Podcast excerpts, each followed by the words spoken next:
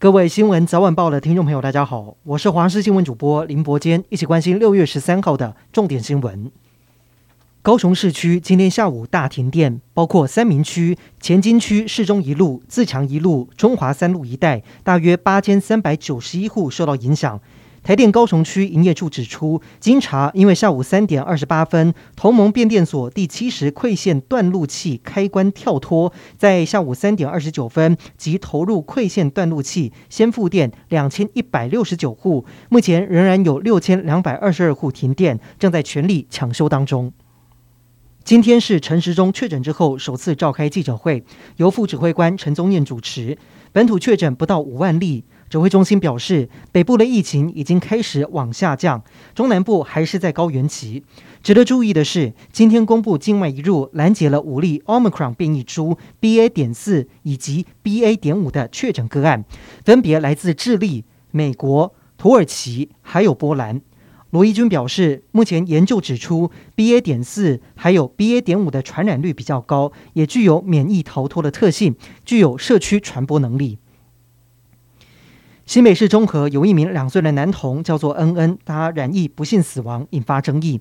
新北市议会民进党团今天发动甲级动员，要求新北市长侯友谊要执行专案报告，向国人公开事件的始末。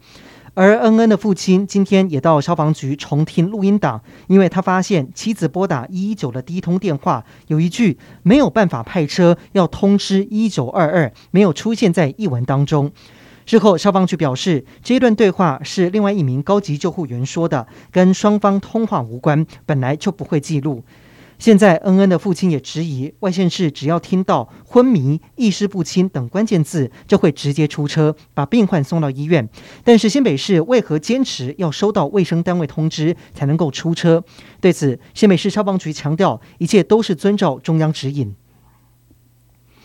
美国食品及药物管理局 （FDA） 审查员今天表示，美国辉瑞药厂和德国升级公司 BNT 针对六个月至四岁幼儿推出的新冠疫苗有效而且安全。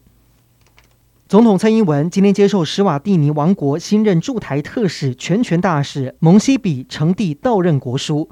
蒙西比向蔡总统保证，史瓦蒂尼王国绝对不会背弃与台湾的邦谊。他也期盼能够进一步深化两国既有的友好关系。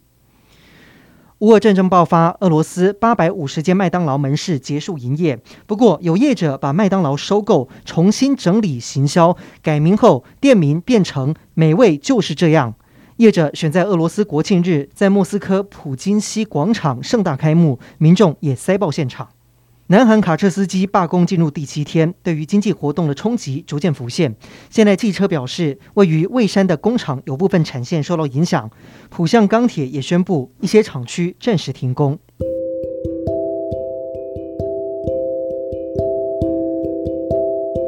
以上就是这一节的新闻内容，感谢您的收听，我们再会。